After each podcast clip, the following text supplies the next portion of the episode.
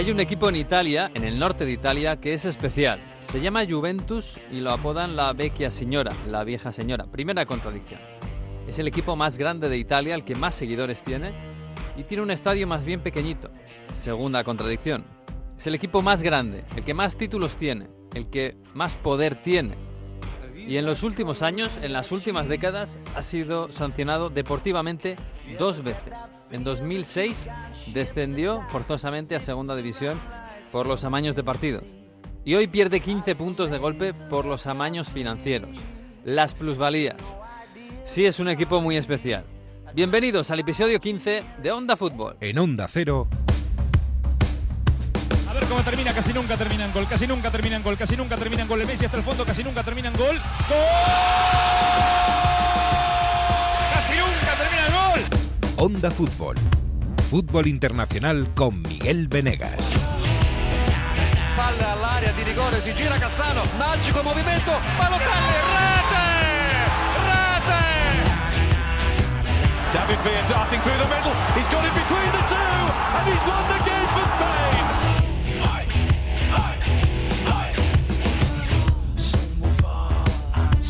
sí, aquí estamos, acabando la cuesta de enero en este, este lunes tan frío, tan frío en todo el mundo, en, en todo el mundo. Aquí en España eh, son los días más, eh, más fríos del invierno. Hola Jesús López, ¿qué tal? Muy buenas.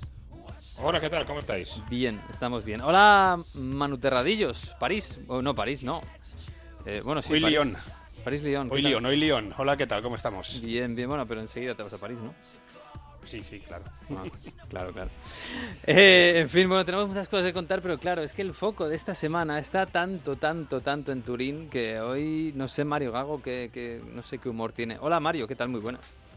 ¿Qué tal? Muy buenas. ¿Cómo estáis, chicos? Nosotros Eh, bien, ¿y tú cómo estás? Un día, una semana rara, ¿no? Con mucho, con, con mucho debate sobre si hay sanción justa a la Juventus, si no hay sanción. No sé, mucha gente preguntándose por qué otra vez la Juve, si es justo, si no es justo. A, a- a ver, para la gente que no se haya enterado, el- a la Juve le han quitado 15 puntos. ¿Por qué exactamente? Por el caso de, el caso de las plusvalías, es decir, porque la Federación Italiana de Fútbol ha determinado que ha valorado a futbolistas más en un valor más alto del que se correspondía y lo ha hecho a su placer, acontentando o, o actuando en virtud de los balances económicos que tenía que cuadrar. Y en ese sentido, ah, metiendo en esos balances económicos y en esos acuerdos a ter- clubes terceros, donde les sugería o les obligaba a valorar a jugadores que ellos querían comprar o vender a su gusto. El artífice de esto es Fabio Paratici, director deportivo de la Juventus entre 2019 y 2021, actualmente en el Mm, Tottenham. Exacto. Mm. Y es el que más pena también ha caído de inhabilitación, más de dos Inhabilitación años. solo en Italia, ¿no? Entiendo, porque él sigue en el Tottenham y no hay, no hay problema ahí. No, Claro, en, la- la- en Inglaterra se está diciendo que, que va a tener que dejar de venir el Tottenham, ¿eh? Que es válida también la inversión en Inglaterra. Pero una pregunta, Mario, para entender un poco esto. Se supone que el, eh, eh, eh, lo de eh, cambiar o manipular los valores de las transacciones es para poder cumplir con las normas económicas, con algún tipo de fair play financiero, etcétera. Es decir, era una forma de eludir el fair play financiero. Sí, de una parte el fair play financiero y sobre todo eh, la Juventus es una sociedad cotada en bolsa y por tanto dar una sensación de, de que las cuentas del equipo están en mejor eh, sanidad de las que presentan. Y de que hay más patrimonio del que hay, ¿no? del, que, del más patrimonio del que hay y sobre todo poder ir al mercado, que esto es lo que, mm, bueno, la Federación Italiana dice, ¿no? La Juventus ha ido, no lo dice así, pero para que lo entendamos, ha ido dopada porque ha gastado más dinero del que debería y por eso ha tenido unos privilegios en esos años que no debería haber tenido. Y ahí, bueno, parten las acusaciones fuertes y ha ganado campeonatos por eh, teniendo más poder económico que el que no. La Juventus dice que quién es la federación y los aficionados de la Juventus, quién es la federación para decir por qué estos jugadores no puede valer hoy 10 millones de euros y mañana 50. Sí, si hay un ¿quién decide cuánto algo. vale, no? Los jugadores, claro. Claro. Hay un tema clave aquí y son los libros de Fabio Paratici y esas eh, grabaciones que se han hecho donde un día un jugador valía 20 millones y otro día le decía al Genoa que me pagues 30 millones para yo venderte a otro jugador en un futuro por valor de 10 millones. Ese es el tema clave. Por eso la Juve es, eh, es castigada y por eso no es solo que un jugador hoy valga X y mañana X más 20. Ya, ya, ya. Bueno, pues sí, pues esto la verdad es que trae cola. Y además hemos visto un partido en el Juventus Stadium que empató la Juve en casa contra el Atalanta, pero casi lo de menos era lo que pasaba en el terreno de juego. Aunque claro, también se están jugando Europa y todo esto. Eh, no es que no nos fiemos de Mario, que es un periodista de raza allí en Turín, pero ya que estamos, pues hemos dicho, vamos a hablar con, con nuestro amigo eh, periodista Stefano Rosso. Stefano Rosso, perdón, Stefano Rosso, periodista italiano, turinés, muy, muy, muy mm, sabido de todo lo que pasa por allí, para ver cómo está la ciudad y qué le va a pasar ahora a la Juventus. Hola, ¿qué tal, eh, Stefano? Muy buena. Hola, hola, muy buenas. ¿Cómo está? Eh, pues nada. ¿Cómo estás tú? ¿Cómo estás tú? ¿Bien? Pues aquí en Turín, eh, haciendo, teniendo frío como, como nunca, porque esos son los días de la merla en Italia, que suelen ser los días más, más fríos del año. Sí, estamos aquí igual, ¿eh? no te creas, que en Madrid siempre parece que hace calor, pero no, aquí hace también un frío tremendo. Que, bueno, se ha quedado helado, el, el- la afición de la Juve se ha quedado helada absolutamente esta semana. Eh, fíjate que ya llevábamos mucho tiempo hablando de problemas eh, estructurales de la entidad, del club, la salida de Agnelli. Eh, bueno, que si a Allegri le van a echar, que si no, que, que el, el equipo remonta un poco y de repente pasa esto y la Juve se va a mitad de tabla. Eh, es- esto, Eh, bueno, sí, sí, o sea, eso, la, la afición no lo, no lo, o sea, no lo tuvo muy bien porque le iba a recordar lo que pasó en 2006 hmm, con todo lo de Calciopoli y tal, y entonces eh, hoy salió una- un comunicado oficial, por cierto, de, de la hinchada eh, más caliente de, de- de- de la afición de la Juve, criticando a la directiva, criticando sobre todo a Agnelli. Lo más divertido fue con respecto a entonces, cuando no teníamos culpa, hoy somos culpables, que esto es un poco hmm. divertido, vamos, pero en plan, o sea, que le echan toda la culpa, de hecho, a Agnelli y a la pasada directiva, pero hay también que destacar que hubo muchos problemas de, de relación entre Agnelli, la pasada directiva y la hinchada, ma- vamos, más caliente del, del estadio. sí. De hecho, Los hasta el año sí. pasado, sí, eso, hasta el año pasado ni siquiera se presentaban en la curva y porque no le sacaba, o sea, subieron el precio de, de la entrada, le prohibieron de, de tener banderas en la curva para no molestar a los demás, o sea, hubo muchos problemas entre la directiva y, y la afición y ahora, hoy en día, bueno, aunque el juego, entre comillas, es darle, darle echarle la culpa y, y todo a, a la directiva pasada, ¿no? digamos, pues todo el mundo ahora le va de techo, Eh, eh, eh, este-. Sí, Estefano, hemos escuchado, claro, también hay que hacer abogado, de abogado del diablo. Eh, Estefano, eh, Estefano, escuchando a los aficionados de la Juve, lo que se repite entre todos es ¿por qué solo a nosotros? ¿no? Esto lo ha hecho la Juve, pero lo ha hecho en connivencia con otros clubes, es decir, aquí han participado, no solo ha participado la Juve.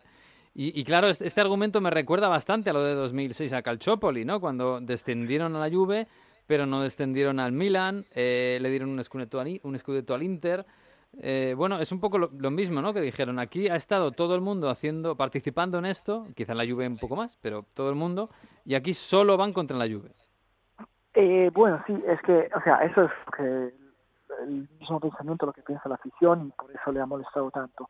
La verdad es que de momento, por lo menos, la Juventus es el único club, el único equipo en que se ha podido demostrar eso, porque el tema de la plusvalía siempre es muy aleatorio, en plan que vale, no puedes decidir cuánto vale un jugador, no se puede.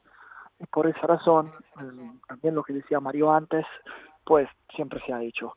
Ahora, lo que pasó en Italia es que con todo el acontecimiento que, que ha salido también por el bolso, el Consob y tal con la Juventus, salieron estos cuadernos del Paratici en que salió el dinero que tenían que. Sí. ¿Estefano? Se ha cortado. Aquí estoy, Ah, perdón. Eh, no, decía que ahí estaba el, el dinero, o sea, cuántos millones tenían que recuperar con las ventas de unos jugadores. ajá, sí. y por eso salió la intención de utilizar la plusvalía como manera para ajustar la, la cuenta. Y eso, de hecho, es la diferencia entre vender un jugador que no sabes cuánto vale y decir que vale, no sé, 50 kilos, pero, sabes, no puedes demostrarlo, pero esos cuadernos de hecho demuestran que sí es verdad, lo vendo por 50 kilos, aún si sé que valen menos. O sea, por, por poner en contexto, Miguel, por poner en contexto, esta hay una investigación hace un año y medio, si no me equivoco, de, estos, de estas mismas ventas por parte de la Federación Italiana sobre presuntas plusvalías. Esa primera investigación determina que no se puede culpar a la Juventus porque, claro, si había compradores que deciden pagar 30 millones por un jugador que en teoría vale 10, no, no, no se podía hacer. Y por tanto, prescribe, se, se, determina que la Juventus no era culpable. Después, ¿qué pasa? Juventus como, como todos los demás clubes, en plan que no Como todos los demás clubes, Nápoles, Sampdoria, Genoa, sí. sí. ¿Qué pasa después? Empieza una investigación del CONSOB, que es el organismo que investiga las eh, empresas que están cotadas en bolsa en Italia, para investigar que las cuentas están eh, todas eh, correctas. Y esa investigación empieza por un hecho, que es durante la pandemia hay futbolistas de la Juventus, se hace un comunicado que se les perdona determinados sueldos, que la Juventus no va para esos sueldos, pero de forma en negro y que no se sepa públicamente, paga esos sueldos posteriori. Por tanto, falsean cuentas porque ese dinero acaba saliendo de la Juventus y no viene registrado. Se investiga ese caso y a partir de ahí se descubren esos papeles de Paratici. Por tanto, la Federación y su Corte de Apelo, su Tribunal de Justicia Deportivo, reabren el caso y descubren que había un entramado de Paratici y la Juventus con otros clubes de Italia y no solo para cuadrar las cuentas. Es muy importante, lo ha dicho Estefano. Es no que se vendan jugadores por un valor más alto, es que se vendan jugadores para cuadrar las cuentas a mi gusto y que los balonces no, no, no, sean los que tengan que ser. claro, pero ahí es que lo que no cuadra es eso de que no se puede demostrar que los otros clubes no estén implicados. O esa impresión me da a mí después de escucharos. Eso, eso es, eso es, o sea, eso digo yo. Lo que pasa es que de momento no hay, o sea, no hubo en ese momento, en ese proceso, otras pruebas de que los demás habían hecho algo parecido al mismo tiempo, en plan que todo el mundo sabe que la plusvalía es, vamos, es algo para, para, vamos, para arreglar las cuentas más o menos, ¿no? Todo el mundo lo sabe, pero nadie puede demostrarlo. La Juventus, desafortunadamente, eh, es el único equipo en que han hmm. encontrado pruebas para demostrarlo hasta ahora. Sí, les han pillado, vamos, les han pillado hablando o teniéndolos por escrito esto, exactamente. Que a lo mejor, porque eh, estaba, estaba, pensando en, en Nosimen, que costó, me parece, 80 kilos. Eh, y fue investigado. Sí, pero los demás, o sea, los Suena raro, quiero decir. Jugadores, hmm. Sí, pero los tres jugadores que el Nápoles pagó allí por, eh, por, por Osimen, por hmm. ejemplo, dejaron los tres de jugar al fútbol y valían 10 millones por uno, cada uno. O sea, Vamos, Es, curioso que, vendes un jugador, que compras eh, en plan en compra un jugador por 10 millones y eso después de tres años deja de jugar al fútbol. Sí, sí, sí, no, que hay indicios muy claros, y esto lo hemos visto. Y, lo que pasa es que al, al, Napoli, pues digamos que no le han pillado hablando o poniéndolo por escrito esto, ¿no? Que querían hacer este este enroque para cuadrar las cuentas. Eh, oye, Estefan, digamos que la Juve, lo, tiene fácil la Juve, ¿eh? con contratar los eh, mismos abogados que contrató el City hace tres años con su tema con la UEFA, ya está. Sí, o el París, ¿no? Sí, este- y, y, ahora, y ahora encima parece que hay que la Juve puede arriesgar más porque también hay que contar lo que decía Mario antes de los sueldos bueno que, que le han cobrado o no cobrado que no se entiende también hay una carta secreta se supone mm. decir la carta que no debería existir, se llamaba. premio y tal, eso sí, así la llamaron, la de Paratici y todo, y parece que al salir de estas nuevas pruebas, la, el, Tribunal Federal incluso puede darle más puntos, o por lo menos penalizarle más, ahora no se sabe exactamente, así que... No, que esto va a seguir, vaya. Es un lío. Que la Juve ha, anunciado que recurre, pero esto va a seguir y, puede incluso caer alguno más, o, o ya veremos. Además, la justicia ordinaria, Mario, que claro, yo lo, que pienso cuando escucho esto de inflar valores, etcétera, pagar por aquí o pagar por allá, es al final hay también un tema de impuestos ahí, me imagino. Y ahí habrá cargos penales y no solo deportivos. En fin, que esto va a seguir. Sí, pero vamos, eso, eso del penal, lo penal mm. se queda con la, directiva pasada, con Andrea Agnelli, con Nedved y tal y todo.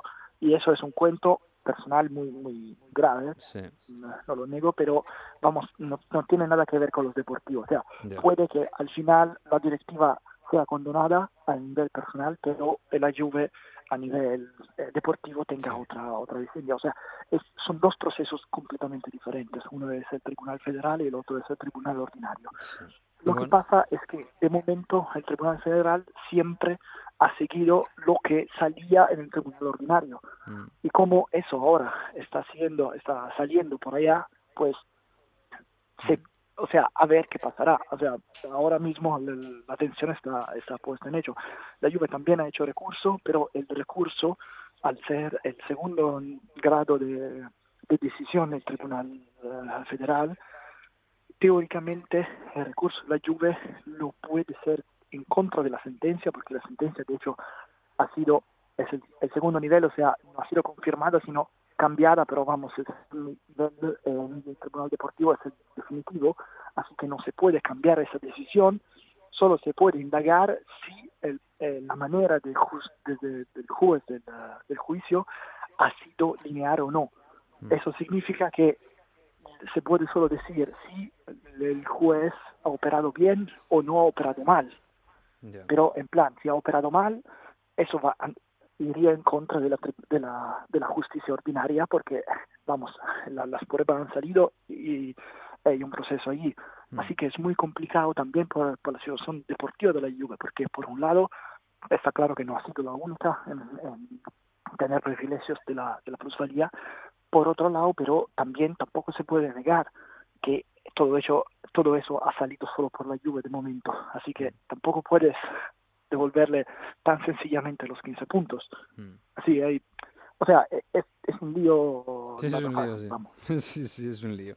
Un, para añadir más lío, déjame cerrar, Miguel, y, y eh, añadimos que esto es algo, esto no es noticia, esto es algo que circula por, por voces de la Juventus y, sobre todo en el ambiente Juve y, está muy relacionado con lo que ha pasado en la curva de la Juventus que decía Estefano de los Ultras diciendo que tenemos una dirigencia incompetente. Hemos dicho ya en este programa que había una guerra abierta entre la familia Agnelli, o, al menos había ese área de guerra abierta entre la, entre la familia Agnelli, y que había muchas ganas de, de, poner a Andrea Agnelli por ese comportamiento que había tenido con la Superliga, por el caso de Suárez, con esos trámites que había hecho para que tuviese el examen de italiano por, por otro lado, bueno, por, por la forma de actuar que era cada vez más personalista. Mm. Hay una corriente bastante fuerte de que a lo mejor hay ciertos poderes altos que han tenido en esta vía la única forma de cargarse a Andrea Agnelli, es decir, arrasar con todo y, y empieza una nueva era.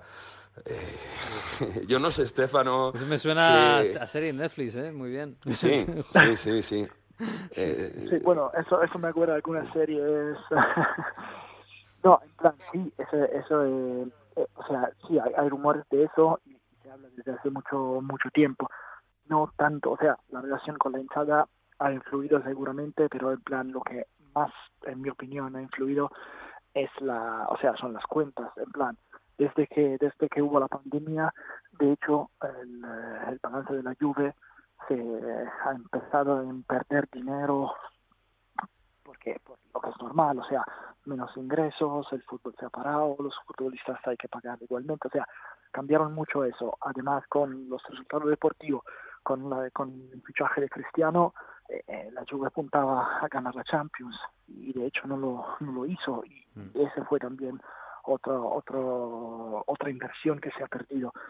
Y entonces hay muchas, muchos factores que afectaron a la presidencia de, de Agnelli, que cada, cada vez más iba tomando más poder en el, en el club, en la directiva y todo, pero los gastos crecían y no había manera de, pararle. Así que, o sea, las cuentas, de hecho, desde que llegó, desde que se fue Marotta, más o menos, las cuentas empezaron a, a cuadrar más y a haber problemas. Y de hecho, se supone, siempre hablamos de rumores, así que o sea, no, se puede exactamente confirmar porque claramente ninguno de los protagonistas lo dijo, pero parece que Marotta de hecho se fue a la Juventus porque creía que la operación Cristiano no fuera sustentable para para, para las cuentas de la Juve.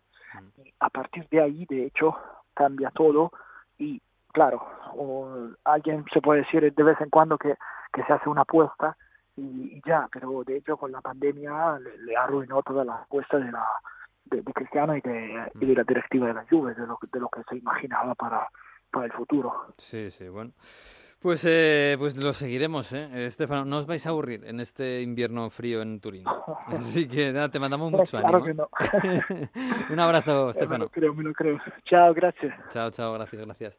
Que Mario, bueno, lo primero que hemos visto, la, digamos, la primera reacción del equipo ha sido empatar en casa contra el Atalanta, en un preciso partido, por cierto. Sí. Y la primera reacción del público yo no sé si es dejar medio vacío el Juventus Stadium, ¿eh? pero la entrada no era buena, desde luego. Y tampoco he visto una super manifestación en favor del club. Sí, porque los socios en este sentido muchos socios acaban de, no ir al estadio. Pasaba en la primera parte de la temporada también, ¿no? que muchos socios cuando vienen maldadas y con el frío que hace en Turín eh, prefieren no, no, no, acudir. ¿no? Entonces, y en esta reacción un poco extraña y todavía mucha gente digiriendo, bueno, ¿qué, qué puede pasar? Insisto, luego no es cómodo, el estadio está lejos, lo hemos dicho mil veces. Mm. Eh, bueno, hay muchas, muchas, eh, eh, hay, muchas cosas que tener en cuenta. De todos modos, mm, tendría que pasar algo clamoroso para que la Juventus bajase a segunda división. Mm. Son 15 puntos de descenso, falta investigar el tema de los sueldos atrasados que luego se pagaron, pero no se, a mismo la sensación es que no se contempla que vaya mucho más la sanción, incluso con el recurso, visto que el fiscal inicialmente había pedido solo nueve puntos de sanción, a lo mejor se baja esa, esa sanción de, inicial de 15 puntos a algo más. Vamos a ver cómo caminó todo. De momento el club se cierra, sabéis que ya Luca Ferrero, nuevo presidente, tiene un equipo legal de empresas experto que, que va recurrir hasta el último y va a alegar y va a eh, mover absolutamente todo. Es todo completamente nuevo el Consejo de Administración. Y nada, perfil bajo y a luchar en los tribunales y en cualquier sede. Bueno, pues veremos, ¿eh? porque si, aunque no le metan más sanción, estar fuera de Europa económicamente, un equipo ya económicamente tocado, no sé cómo le va a afectar Mario, pero como para que ahora venga Jesús hablando de fichajes de la Premier, ¿no? Que va a fichar la lluvia ahora. Una cosa antes de nada, eh, Miguel, eh, para aclarar el tema de, de Paratechi en la, el, Tottenham. Eh, la sanción no es automáticamente aplicable fuera de Italia, aunque hay una petición para que se extienda.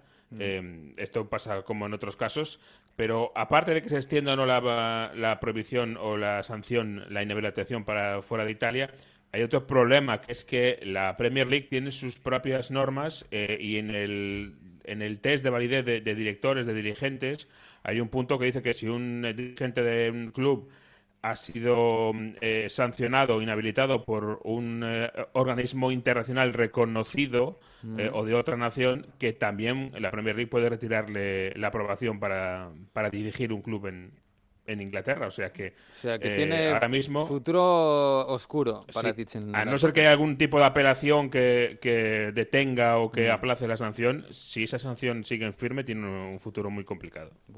Ah, y que no se nos olvide. Que no se nos olvide, perdona Manu, que la UEFA también está investigando el caso, ¿eh? por su tribunal deportivo, eh, digamos, propio. Mm.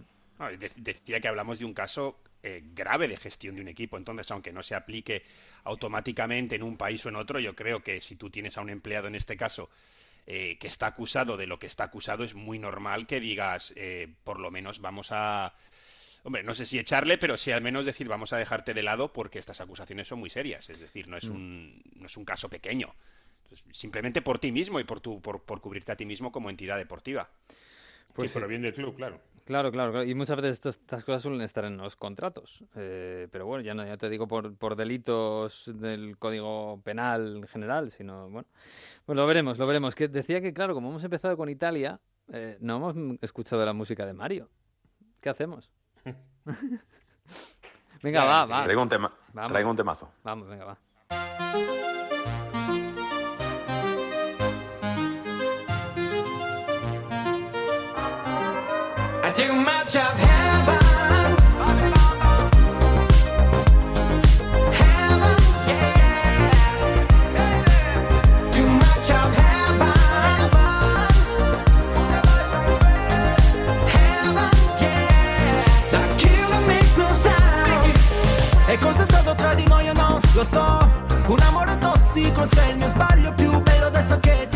Bueno, ¿qué es esto, Mario? ¿Qué es esto? Madre mía, ¿qué es esto? ¿Qué es esto? Bumbadas, Bumbadas Heaven. ¿Pero esto es de ahora o de cuándo es esto? Sí, sí, sí. Bueno, este grupo que hemos hablado mucho que eh, del sur de Italia, que inicialmente cantaba reggae, reggae y luego ahora se ha hecho un poco más estas canciones virales. Y bueno, no suena mal, hombre, es un poco canción para olvidar algunos que tendrán que olvidar algunas cosas. No está mal esta canción, ¿no? Para olvidar Bumbadas. ¿no? Bumbadas. Bumbadas, a ver.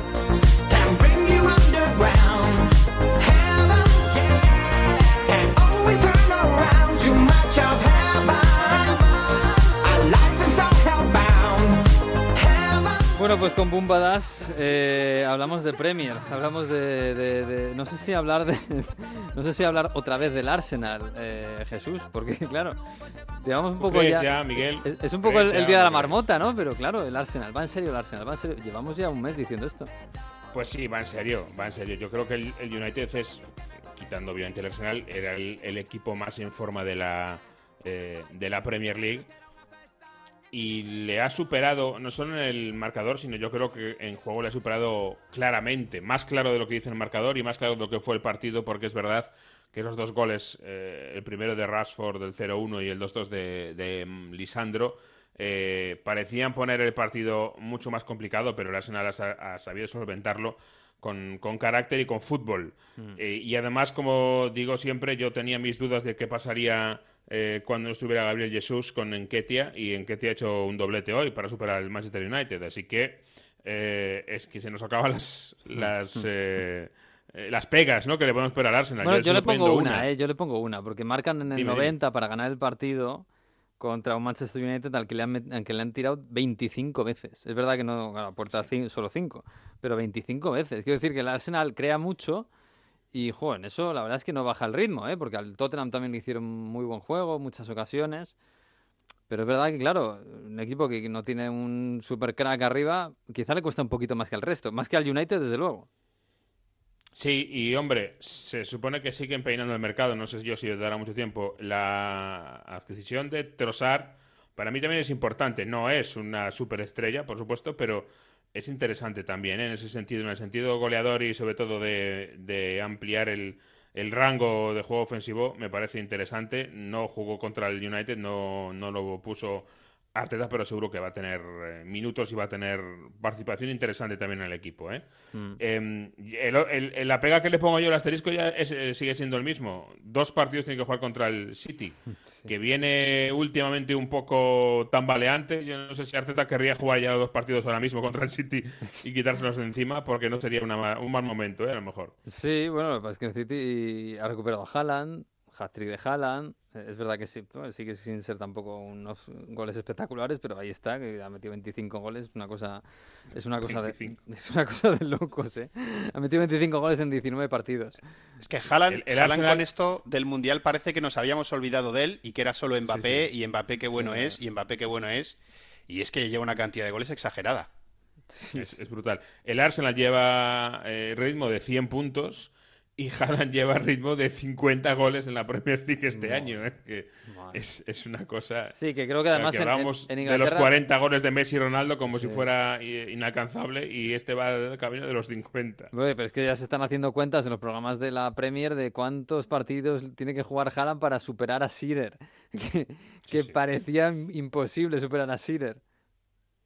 Sí, sí, pero vamos, eh, a, este paso lo superan en dos añitos, yo creo que ya lo dejo atrás. Bueno, igual está haciendo también sus cuentas, ¿no? Juego un par de añitos aquí, hago esto, luego me voy, no sé. Sí, y acabo además en de todas las ligas del mundo, ¿no? Sí, bueno, pues sí, este, pues este a, este, paso, a este paso podría ser. Que, mm, oye, el fin de semana, además de, de bueno, de seguir otra vez viendo al Arsenal con un gran carácter, y con, y con resultado, ¿eh? porque ganar al Manchester United en, una gran fiesta así, marcando el 90, es una cosa muy seria. Em, el Liverpool-Chelsea, que más allá de que, que, bueno, nos deja un 0-0, que en realidad fue un partido más bien bonito, aunque se quedó ahí en el 0-0, era el partido, el partido mil de Jürgen Klopp como entrenador, que ya es una pasada, pero era el primer, el primer día de Mudrik. Y claro, todo el mundo viendo a Mudrik, todo el mundo esperando a Mudrik, todo el mundo analizando si Mudrik vale o no lo que ha costado, ya lo hicimos nosotros la semana pasada. Bueno, Modric en 10 minutitos ya nos ha enseñado que, ojo, eh, jugadores. Sí, sí, sí, jugadores y, y desborde y picardía le va a dar al equipo, eso está clarísimo, ¿eh? Mm. Y la verdad es que no le viene mal, porque es verdad que parecía que el, el juego del Chelsea estaba un poquito en ataque un poco plano.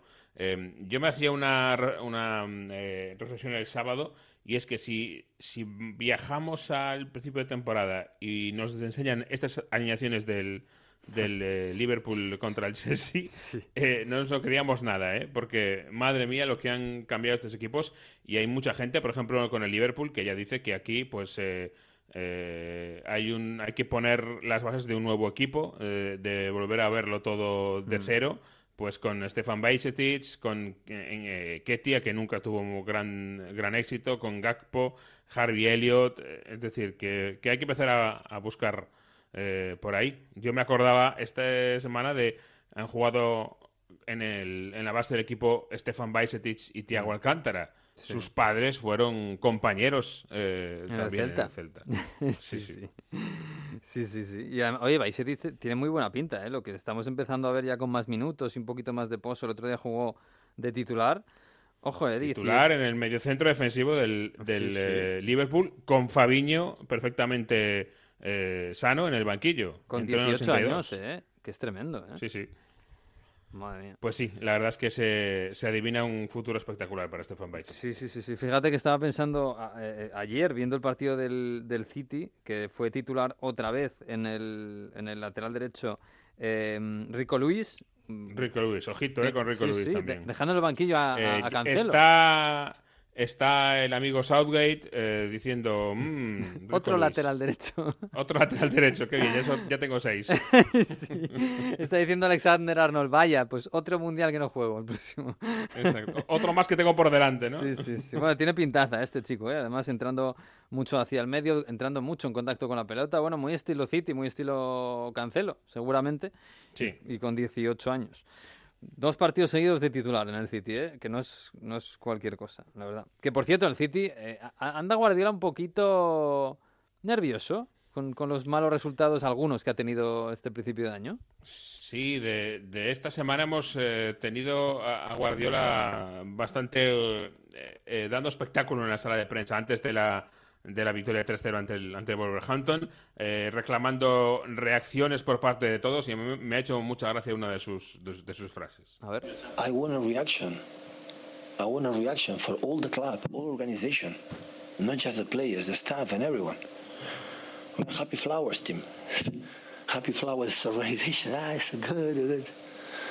No, I don't want to be Happy Flower. I want to be Arsenal. Eh, Happy Flower, esto, esto es de Gran Hermano en España, ¿no? El Happy Flower. Happy Flower. Di- Es- era- ¿Esto en Inglaterra se dice De o una es- chica de Gran Hermano. No se dice en la vida Nada. Happy Flower. Esto, esto, se lo, esto se lo ha llevado de España y, y lo tenía en la cabeza. Eh, somos el equipo Happy Flower, ¿no? El equipo amable y que bien con todo el mundo y dice que no, que hay que sacar el colmillo y que hay que apretar eh, los dientes. Pero entonces eso es una expresión española. Allí en Inglaterra, claro, el flor feliz no, no lo entienden, sí, ¿no? sí, yo eso no lo había oído nunca en la vida, vamos, en Inglaterra. Happy Flower. Ah, qué bien, qué bien. Bueno, pues sí, hombre, Guardiola que quiere ser campeón, claro, y este- otra vez. Pero claro, este año el Arsenal de Arteta, de su colega Arteta. Sí, pero fíjate, yo hago la reflexión de que muchas veces cuando, por ejemplo, los periodistas hablamos de que tal equipo no tiene hambre, ha ganado mucho y es muy complicado volver a, a tener el- eh, las mismas ganas y hay profesionales que dicen, bueno, eso son cosas que se inventan los periodistas, etcétera, que no saben qué decir. Bueno, pues aquí tienes a un tipo como Pep Guardiola diciendo exactamente lo mismo, que han ganado mucho y que no hay hambre en el sitio ahora mismo suficiente como para dar el máximo. Mm, Bueno, también quizás es un poco pinchar a sus jugadores, ¿no? Que a Guardiola eso también Sí, le gusta luego. mandar sí, mensajitos. Pues sí, oye, eh, queda una semana de mercado, no sé, vosotros veréis, eh, pf, en Inglaterra, no sé, habrá alguien con un montón de pasta queriendo hacer algo esta semana, ¿no? Imagino. Bueno, el Arsenal hay ha muchas ficha- cosas, ¿eh? El Arsenal tiene a Keyword, ¿no? Que estaba ya en el palco Sí. ayer, 25 kilos, el jugador central polaco del Spezia. Y... Me llama la atención de que se ha ido por otro central, ¿eh? pero, pero sí, eh, ahí lo tienes. Sí. Y, y Trossard, que lo tiene en el banquillo, como decíamos. Sí, y Trossard, que es un buen fichaje, no han tenido a Modric, vamos a ver qué tal sale, pero Trossard es una realidad en la Premier, está ya, digamos que está testado ya en la, la Premier. Oye, y el, el delantero centro que tanto buscaba el United, ¿Al final se quedan con Begorst o podemos esperar alguna cosita, no sé qué ser? Tiene pinta de que, se- de que va a ser eh, Wout Weghorst. El hombre que recuerdo que hace un año fichó por el Barley en el mercado de invierno y ahora ha fichado por el United, ¿eh? Ha, Sí, mejorado que, el que del Barley se fue cedido al, al Besiktas y ahora ha vuelto cedido del Porque Barley. el Barley, claro. Claro, claro. Se- El Barley le cede el delantero centro titular este fin de semana, otra vez, al Manchester United. Sí, sí. Ojo, ¿eh? Esto es seguro que hay un par de, eh, de bromitas en los pubs de, de las Midlands, ¿eh? Más de una y más de dos. Sí. aquí estamos cediéndole nuestro delantero al, al United. Nos sobran los delanteros, se lo damos al United. Tomad, tomad un delantero. sí, sí. Que, eh, oye, Manu, de- del, del mercado, eh, no sé si echamos de menos al París. Está un poquito en, en perfil bajo, ¿no? Porque ha, ha vendido a Sarabia, que ha debutado este fin de semana además en el Wolverhampton. Mal día para debutar. Pero no va a hacer nada el París. Yo no lo tengo muy claro, ¿eh? O sea, ellos han dicho que sí. Galtier ha dicho en rueda de prensa que, o dijo en rueda de prensa en su momento que si se iba un jugador eh, venía otro, se ha ido a Sarabia. En la última rueda de prensa ha confirmado que están buscando un delantero. El problema es que buscas, porque bueno, bonito y barato puedes encontrar, pero muy bueno y muy bonito y barato es muy difícil. Y yo no creo que tengan más de, o que no se quieran gastar más de 15, 20 millones, con lo cual se cierra mucho el tema. Ha surgido el nombre de Turam del Mönchengladbach porque termina contrato, pero tampoco es, yo creo, lo que buscan, ¿no? En, delantera quieren ese delantero pivote y si es verdad que Turam es alto, pero tiene mucha movilidad. Si es verdad que en el Mönchengladbach juega mucho delantero centro, pero no es ese pivote, no ese delantero fuerte. Y la otra opción es la defensa, que es lo que de verdad yo creo que necesita el equipo.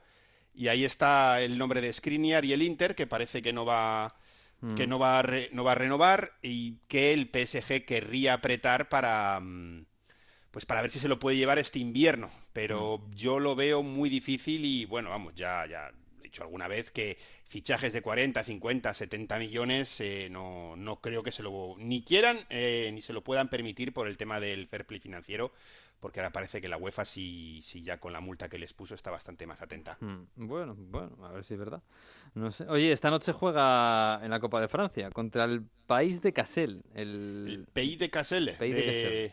Sí, sin, eh, sin Leo Messi, que le dan descanso. Un equipo de regional, así que no debería tener Mm. el problema el, el Paris Saint-Germain. Ya advirtió también Galtier que va, además es que lo hizo de forma muy asertiva, ¿eh? Mm. Eh, que va a ir con el mejor equipo o con un, un equipo muy competitivo. Prácticamente no le dejó ni terminar la respuesta, la pregunta al periodista cuando le dijo si había rotaciones. Le dijo, jugará el mejor equipo posible o uno de los mejores equipos posibles. Así que yo no sé si los del eh, PI de Kassel estarán contentos o no, pero al menos podrán ver a las estrellas excepto a Messi. Nos hemos quedado sin héroes porque el Olympique de Estrasburgo, este Königshofen, Ah, eh, ha perdido ya con el Angers, así que se Pero acabó. 0-1 solo, ¿eh? Estuvieron, estuvieron Sí, a punto. es una pena, es una, bueno, una pena, me dirán los del Angers que una pena no, pero, pero sí, eh, Marsella y Lyon siguen adelante, eh, así que bueno, nos quedamos, si te parece, podemos animar al, al Vierson, que es de Nacional 2, Ah, vale. que es, eh, pues, 1, 2, 3, 4, la cuarta categoría, que ha eliminado a Le, Puy, que es de Nacional 1 en su caso, y es el único que queda así de, de categorías inferiores en los octavos de final. Un- Una ciudad que yo creo que supera por poco los 25.000 habitantes, que está en el centro prácticamente de Francia. Así que nos podemos hacer del Vierson en, Ah, pues qué en Onda bonito. Fútbol. Qué bonito, ahí en el corazón de Francia, sí señor. Pues yo me hago de, ¿por qué no? Bueno, o del país de Cassel, que ojo. O el sí. Pays de Cassel, que- efectivamente, sí. que cuidado, Está- estoy, estoy viendo que está ahí en el norte el paso de Calais. Juegan en el estadio del Lens porque no por, por Porque el no- tema de Ya. claro por tema de aforo y bueno pues viene el PSG Ya, ya, normal, normal. Bueno, pues lo, pues lo contaremos. Por cierto, esta noche, esta noche hacemos Twitch o qué? Hay que hablarlo, ¿eh? hay que ¿Ah, sí? comentarlo todo ¿Queréis, claro, hacer- sí. ¿Queréis repetir otra vez? No era so- solo un día, nada Yo, pues, más.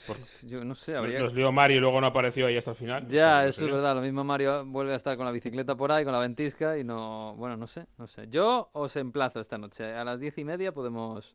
Lo podemos intentar, a ver qué tal, no sé. Igual hay gente por ahí que quiere vernos. Ahora os mando un abrazo, ¿eh? Venga, Un abrazo a todos. luego. Chao, chao, chao.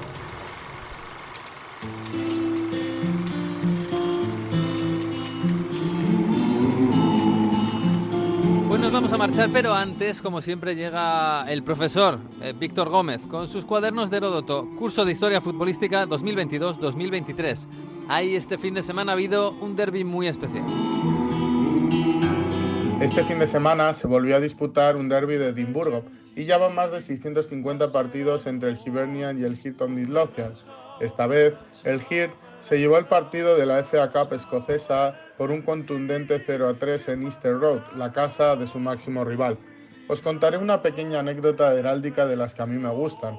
El nombre del Hirt y el escudo derivan del mosaico en forma de corazón que se encuentra en la Royal Mile de Edimburgo y que recuerda el Old Talbot, un edificio medieval que a lo largo de su historia fue tribunal, ayuntamiento, incluso el primer edificio del Parlamento escocés, pero que fue sobre todo una cárcel. Aún se conserva la tradición de escupir sobre el corazón para tener suerte, por esta razón de ser anteriormente una cárcel. Pero si hay un acontecimiento que une el Hirt con la historia del siglo XX, ese es el batallón McRae. Nos encontramos en los inicios de la Gran Guerra o Primera Guerra Mundial y el Hirt estaba eh, como líder destacado de su liga en el campeonato local. Pero en noviembre de 1914, un político local, Sir George McRae, lanzó la idea de conformar un batallón de voluntarios para ir al frente de guerra el 25 de noviembre de 1914, 16 jugadores del Hilton Midlothian se alistaron, convirtiéndose en el primer equipo británico en inscribirse en casi su totalidad, ya que cinco fueron rechazados por razones médicas. Posteriormente, tras ver a sus jugadores alistándose, se les unieron más de 500 aficionados y luego también jugadores del Red Rovers, del Falkirk o del eh, Hibernian se les asignó el decimosexto regimiento de los Royal Scots y su primera entrada en combate fue en Contalmaison, en la batalla del Somme. Solo el primer día de batalla, este batallón perdió 229 hombres, incluidos tres jugadores del Hirts, y tuvo más de 347 heridos. Antes del final de la guerra en 1918, el Hirt ya había perdido hasta siete jugadores, cinco de ellos del batallón McRae. Tras finalizar la guerra, siete jugadores del, del no volvieron a casa y varios regresaron gravemente heridos, por lo que no pudieron volver a jugar al fútbol. Fueron numerosos los homenajes que se les hicieron al batallón McRae y al Hirsch. Hoy en día, en Edimburgo, en High Market, hay un gran memorial que recuerda este episodio.